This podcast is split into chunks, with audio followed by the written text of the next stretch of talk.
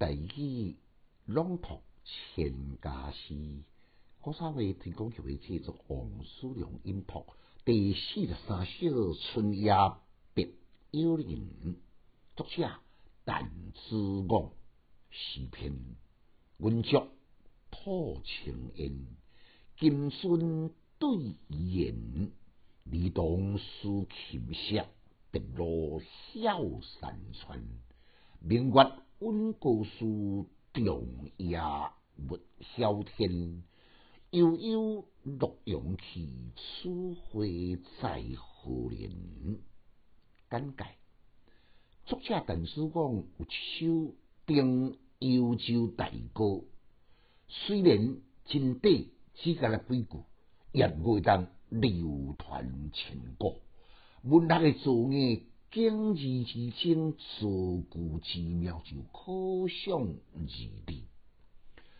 古今送别的诗呢，拢在一情里来读我，也毋过纯粹甲咧用情呢，我同来表达真谛。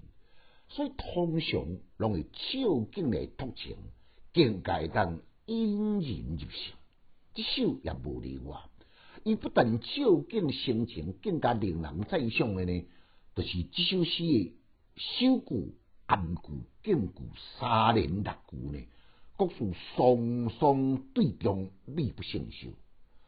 头一句首句，甲落第二句的暗句两连呢，描述送别宴会，云竹逍遥，灯色华美，搁再有伤心盈盈的琴瑟和鸣，只可惜离别依依，乐章。造出来呢，更加引人黯然神悲。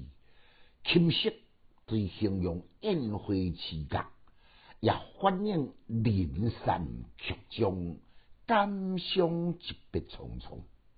不再用山川比如别路迢遥，像记录千重山，万重水。所以写别情，写离愁，更加意境突出。第三句的应联，直接表达秉烛担心，不得不觉天降破晓，有人不得不在登上礼亭。尾联呢，以金雕分别，何年何月何日何时才当重亲呢？为修是结果回还，曲折精心布局。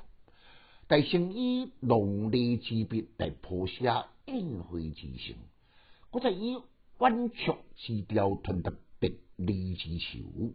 规篇的情景下笔，将优美描写中流露真情，确是胜过一般离别之作。